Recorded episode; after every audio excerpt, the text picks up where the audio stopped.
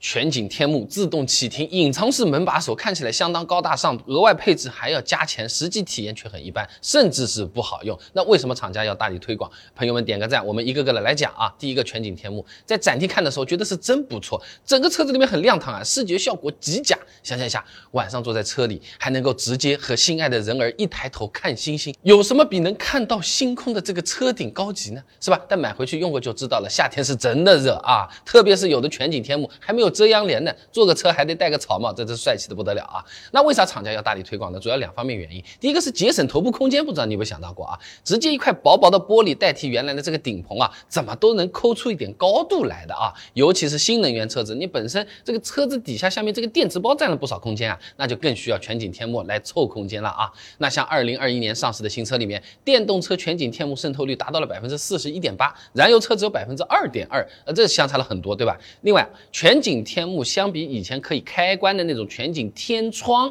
成本是更低的啊！一片玻璃的价格呢，一千块钱左右的样子，隔热好一点的镀膜玻璃呢，一千五到两千块钱，再加上电机、导轨、排水，你都不用考虑了，它是整了一块的，还能再省点钱。第二个，我们接着讲自动启停，现在挺好的，你车子刹停啦，自动给你熄火啦，你不用怠速浪费这个油啦，起步的时候油门轻轻一点，它自己就启动往前走了，跟正常开车没区别呀，多快好省啦！但实际用起来是有瑕疵的，首先启动时候嗯会震一下 下的啊。啊，要是堵车走走停停的时候啊，啊，这次更明显，感觉车子都像坏掉一样。倒车的时候，你刹车要是踩的厉害一点，说不定它就熄火了啊。这然后你再那个启停四五次，有些车子一熄火，这个空调也没有了。大热天的等个空调，汗流浃背的，即便是有一晃一晃的，我本身倒车水平也就那样，是吧？基本上都是在吐槽。但是现在的新车基本上还都标配了，这是为啥？厂家很需要这个功能，不是我们。自动启停啊，它减排效果是很明显的。根据仿真实验啊，这车子装了启动系统之后啊，NEDC 的循环工况下，尾气中的一氧化碳、氮氧化物、碳氢化合物排放量分别减少了百分之十三点四、四点八、九点三啊。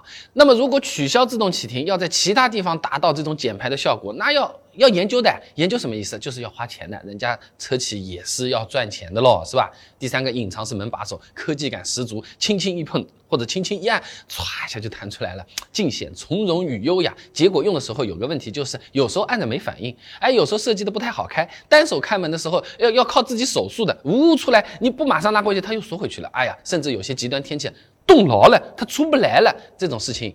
网上案例还是有啊，那为什么还有很多厂家推广呢？网上这说法，降低风速嘛，提升续航嘛，啊，但是根据车企内部人员的说法啊，呃，也就是提升了五到十公里的续航左右啊，不能说没有，但确实也有限，更多的是为了让这个车子看起来更有科技感、更智能。哎，调查来看啊，现在相对年纪小一些的消费者，他还的确吃这一套。在新车购买意向的研究当中啊，智能化体验的影响。这个权重是在升高的，已经从百分之十二上升到百分之十四了。大家喜欢这些看起来更加高科技的东西，酷。